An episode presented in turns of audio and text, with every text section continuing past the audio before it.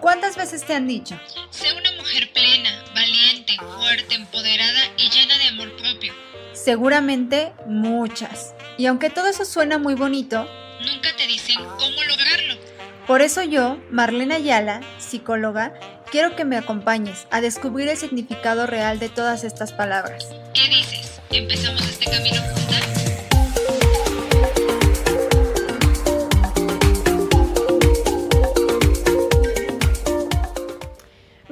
amadas, como se lo prometí, el día de hoy pues tenemos una entrevista muy especial. Ella se llama Brenda y nos va a compartir una parte de su vida que es la depresión. Brenda, muchísimas gracias por estar aquí Gracias a ti. con nosotros. A ver, primero que nada me gustaría que nos platicaras a todos quién es Brenda. Bueno, yo soy Brenda, tengo 22 años, soy estudiante de ingeniería y baterista de a ratos. Ok, un estuche de monería. Soy una estuche de monería, sí. A ver, Brenda, vamos a entrar un poquito en el tema. ¿Cómo te das cuenta tú que no es una tristeza temporal, sino que ya es algo que, que para ti puede ser, mm, vamos a decirlo, anormal? Que dices, algo no está bien. Mm, Creo que la primera vez que me di cuenta eh, es cuando estaba en la etapa de la secundaria. Ok. Tendría yo unos 14, 15 años y empecé, empecé a sentir esta eh, ansiedad por el ir a la escuela. O sea, no quería ir a la escuela, no me quería despertar y yo se lo atribuía a que tal vez estaba pasando mal en la escuela, ¿no? Y no quería ir. Y cuando iba la mayor parte del tiempo pues quería estar sola, me empecé a alejar de mis amigos cercanos. Empecé a sentir como... En ese entonces yo estaba estudiando música y eso era como lo único que me motivaba a, a hacer algo, ¿no? Yo me despertaba, iba a la escuela cero motivada, llegaba a la escuela sintiéndome terrible y llegaba a mi casa y lo que hacía era dormir, tomar siestas enormes Ok. y despertarme una hora dos para ir a mis clases de música y Ujú. volver a dormir. O sea, básicamente mi vida era dormir, sentirme Ok. terrible y creo que esa fue como la primera vez que supimos que no era una, tri- una tristeza pasajera. Ok. O sea, desde la secundaria tú empiezas con estos lapsos de, Ujú. de este, este sentimiento de tristeza constante y digamos que sin ganas de hacer muchas cosas. ¿Cuándo se te diagnostica que tienes depresión? Bueno, am, fue cuando ya estaba en el segundo año de la universidad, de la carrera, Ok. que me llega otra vez, creo que toda la preparatoria así, de repente hubo como uno que otro, que ahora sé que eran crisis, pero nada alarmante, hasta que fue, que fue el segundo año de la carrera, que pues ya eres más grande, ¿no? Y ya tienes como más estas responsabilidades sobre ti y ya no está tu mamá atrás de ti diciéndote tienes que ir a la escuela, Ok. ¿no? Ya era algo como que las decisiones que tomaba ya eran propias. Entonces, creo que fue en este segundo año que dejé de ir a la escuela, dejé, empecé a faltar mucho a clases. Ujú. A veces sí iba a la escuela, pero no entraba a las clases, solo me iba a pasear o me iba a otro lugar porque no quería estar como ahí. De repente ya ni siquiera eso hacía, ¿no? Me quedaba acostada en mi cama y, este, y no, no quería levantarme, no quería ni nada, o sea, nada, era un sentimiento súper vacío. O sea, ni siquiera era como una tristeza, era la ausencia de todo, todo, no, no podía sentir algo. Y pues fue una vez que yo sentía que en cualquier momento iba como a cometer alguna tontería Ok. y le tuve que decir a mi mamá que ya no podía, entonces buscamos esta ayuda. Ok. Y fue cuando se me dio el diagnóstico hace tres años. Ok. Entonces, ¿vas con el psicólogo, con psiquiatra? ¿Con qué asististe? Sí, la primera vez que fuimos, fuimos al psicólogo. El psicólogo se nos mandó al psiquiatra. Ok. Ah, o sea, estoy hablando como por mí y mi mamá, ¿no? Y mis papás. Ajá, claro, claro. Este, fuimos al psiquiatra y ahí con el psiquiatra fue que se me dio este diagnóstico de depresión. Y pues ahorita estoy como en el tratamiento tanto psicológico como psiquiátrico. Ok, o sea, llevas el tratamiento a la par. Ajá, Entonces, a la par. ¿qué pasa cuando el especialista te dice hay un cuadro depresivo? ¿Tú cómo lo asimilas? Pues la verdad es que el principio fue como... "Oh, tiene sentido, ¿no? O sea, tiene sentido lo que me está diciendo y un poco aliviador también. Ok. Porque al menos ahora sabía que tenía algo, ¿no? Porque para mí era como súper normal. Decía, tal vez sí, tal vez a todo el mundo le pasa esto de que no quiere vivir y todos se quieren morir, ¿no? Y es Ujú. súper normal. Pero al menos ahora sabía que tenía y esto me daba como un, un poco una esperanza de, "Ah, igual y si hay cura, ¿no? Igual y si puedo dejar de sentirme así. Ok. ¿Cómo lo toma tu familia? Mm, yo creo que a, a- a mi parecer tal vez a veces es más difícil para tu familia que para ti, ¿no? Porque al menos yo sé que lo que tengo no es como que despierte un día y diga, hoy tengo ganas de deprimirme y pues me voy a, voy a quedarme en mi cama a hacer nada, no. Pero para ellos, ¿no? Que están cerca y lo viven y a lo mejor sienten como un poco esta frustración de, de no saber cuándo me pueden ayudar, de... mm, pues sí, o sea, de, de no saber qué tantas cosas pueden hacer para ayudarme a mí. Yo, yo creo que es eso, al menos yo supongo, porque la verdad es que no, no sé si sea Ajá. cierto, debe ser muy difícil para tu familia, la más cercana al menos, mis hermanos y mis papás. Ok. ¿Cómo lo vives socialmente? Esto estamos hablando antes de la medicación. Ujú. ¿Cómo se vive socialmente? Socialmente fue como súper difícil porque me empecé a alejar mucho Ok. de amigos, de mi familia, ¿no? Este, empecé a tener muchos problemas con la pareja que tenía en ese momento, porque, pues, o sea, de repente solo no quieres hacer nada Ujú. y, pues, obviamente te dejan de empezar a, te dejan de invitar a hacer cosas, porque, pues, o siempre cancelas, o nunca estás, y cuando estás empiezas a ser como súper negativo, ¿no? Eh, entonces, la gente normalmente nunca quiere sentirse cerca de personas negativas, entonces Ok. siento que socialmente sí me afectó antes de la medicación, ¿no? Y antes de todo el tratamiento. Ok. Emocionalmente. Ah, Emocionalmente terrible, porque siempre era como esta terrible montaña en la que yo ni siquiera sabía qué estaba pasando, entonces creo que yo me considero una persona muy alegre y muy social, entonces yo normalmente soy como muy feliz, muy alegre con todos y de repente eh, ya no lo era, estaba vacía, sentía una ausencia de, de sentimientos y de emociones y de cualquier cosa y pues era muy difícil para mí controlar mis emociones. Siento, por ejemplo, que si hace tres años me hubieras pedido como hablar de lo que sentía, ya estaría ahorita rompiendo en llanto, o sea, no, no, no tenía ese control emocional. Ok. Esta parte entiendo que es difícil para ti y para tu familia porque claro, muchas veces no entiendes y yo creo que mucha gente que nos está viendo se va a identificar porque utilizamos mucho ese término, estoy deprimido, estoy mal, pero yo creo que no se tiene esa conciencia de realmente lo que es una depresión y cuánto te trunca muchas cosas en tu vida. Y yo veo que ahorita tú mencionas que estás estudiando ingeniería, que te integras a la escuela. Académicamente en ese momento, ¿cómo te afectó? Académicamente fue, creo que es el área donde más me afectó, Ok. porque cuando tú te enfermas del estómago, vas al doctor y el doctor te da un justificante y puedes llegar con el maestro y decirle, ¿sabe qué maestro? Pues estaba enferma del estómago, no puede venir. Te justifican la falta y pues tú te pones al corriente al día siguiente, no importa, no pasa nada. Cuando estás deprimido, no puedes ir al doctor. Bueno, yo no sentía como, puedo ir al psiquiatra y decirle, oiga, psiquiatra, es que estoy deprimida, me puede hacer un justificante. Claro.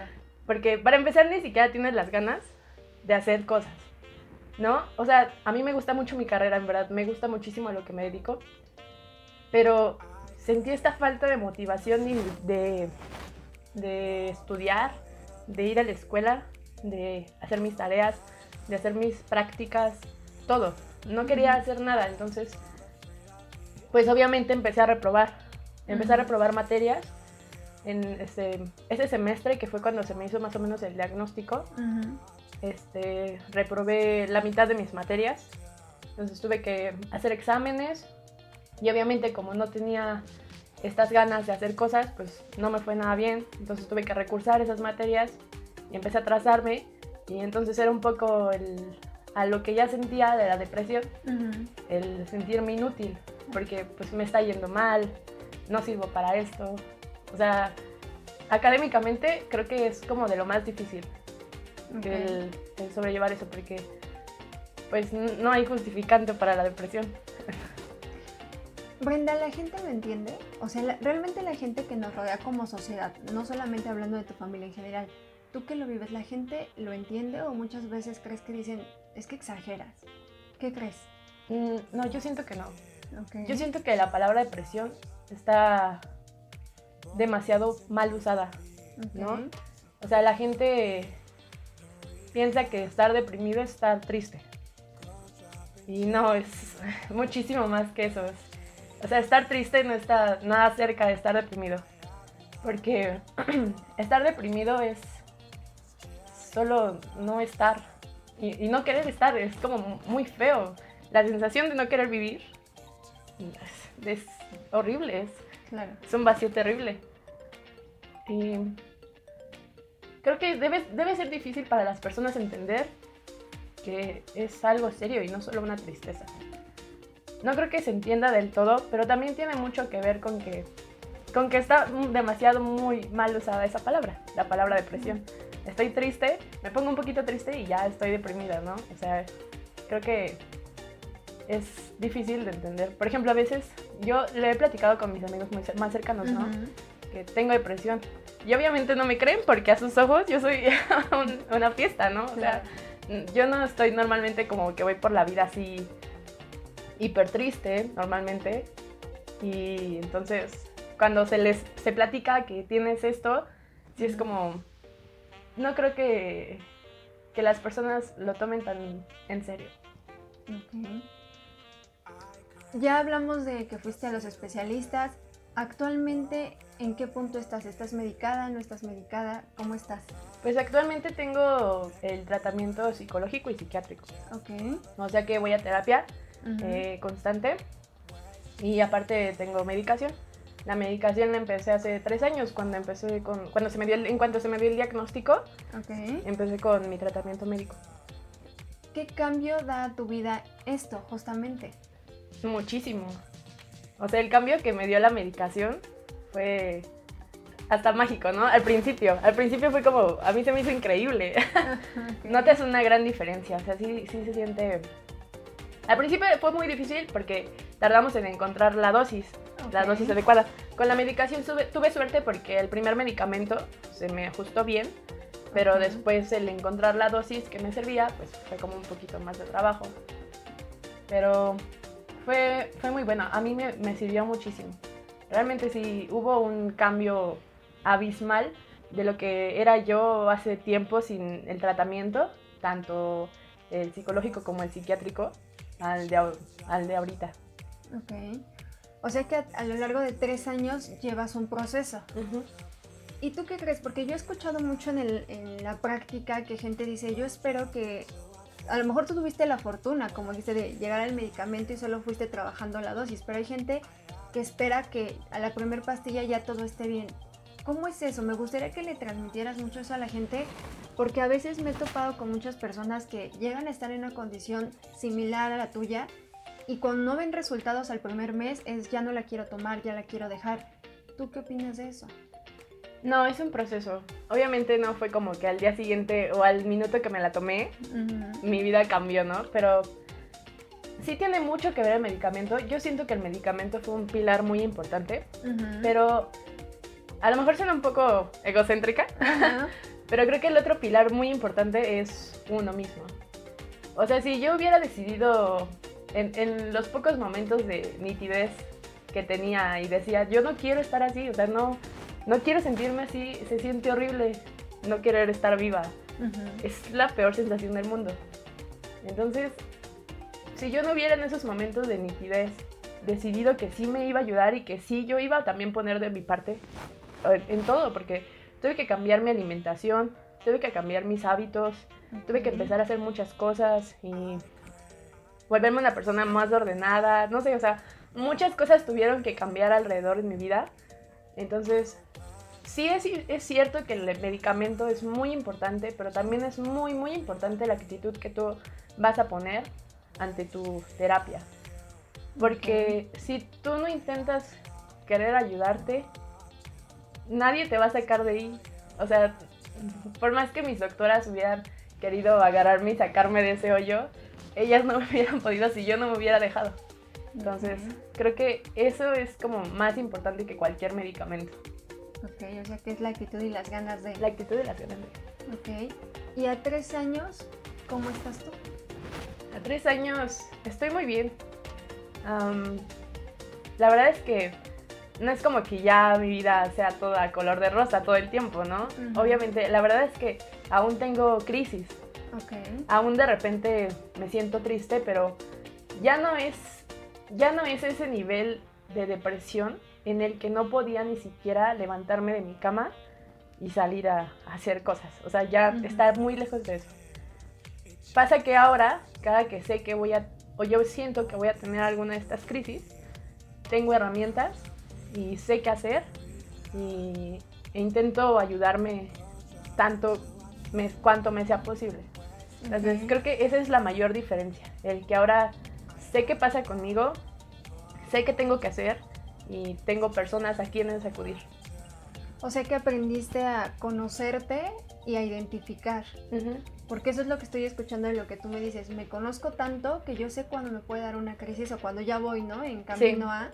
Y sé qué hacer. A lo mejor vives la crisis, pero no al mismo impacto que antes, ¿no? Eso, eso entiendo. ¿Qué mensaje te gustaría enviar, Brenda, a todas esas chicas y chicos que nos están viendo o hasta adultos que lo pueden estar viviendo y que no saben qué hacer o que tienen miedo de una medicación o que tienen miedo de pedir ayuda? ¿Qué les dirías desde tu punto de vista para poderlos ayudar un poco? Creo que tendría que decirles que la salud mental es tan importante como la salud física. Que pedir ayuda, ¿sabes? Cuando te sientes mal, no es de locos. Y deberíamos dejar de estigmatizar a las enfermedades mentales y hablar abiertamente de ello y decir, son reales, estas cosas pasan y no está mal pedir ayuda. Pedir ayuda es la mejor decisión que yo pude haber tomado. Porque, no sé, cambió radicalmente mi vida, cambió muchísimo. Y al menos ahora sé que estoy haciendo cosas que deprimida no hubiera podido hacer definitivamente. Claro. Entonces, pedir ayuda no está mal. Sentirse feliz todo el tiempo sería tonto, pero también hay que saber hasta qué punto una- un sentimiento deja de ser normal o cotidiano. Pues Brenda, muchas gracias por abrirnos esta parte. Te lo dije cuando te pedí la entrevista, sé que no es fácil hablar ante una cámara y saber que mucha gente te está viendo, pero también mucha gente que puede estarte viendo puede decir, yo tengo algo similar o me identifico con y esa es la diferencia. Y creo que yo te conozco ya hace mucho tiempo y he visto tu evolución que tuviste de- desde un inicio hasta ahorita, como tú lo mencionas, y te lo he dicho, estoy muy orgullosa de ti porque sé cuánto te empeñaste en cambiarlo y hoy verte que disfrutas que trabajar, que estudiar, que ir a conciertos de música que antes no lo podías hacer porque te conflictuaba mucho, hoy te veo plena y creo que estás viviendo tu mejor edad porque lo transmites, porque aprendiste a quererte y porque pues siempre hay un mañana y veo cómo lo intentas y eso yo creo que está padrísimo. Sí. Pues muchas, Muchas gracias, gracias. nuevamente a ti. Y bueno, pues mujeres amadas y a todos los hombres que nos están viendo, esperemos que esta información les sea de utilidad, no solo a ustedes o a alguien que ustedes conozcan. No olviden comentar, compartir, seguirnos en nuestras redes sociales que ya se saben y nos vemos en el siguiente, en el cuerpo de. Bye. Bye.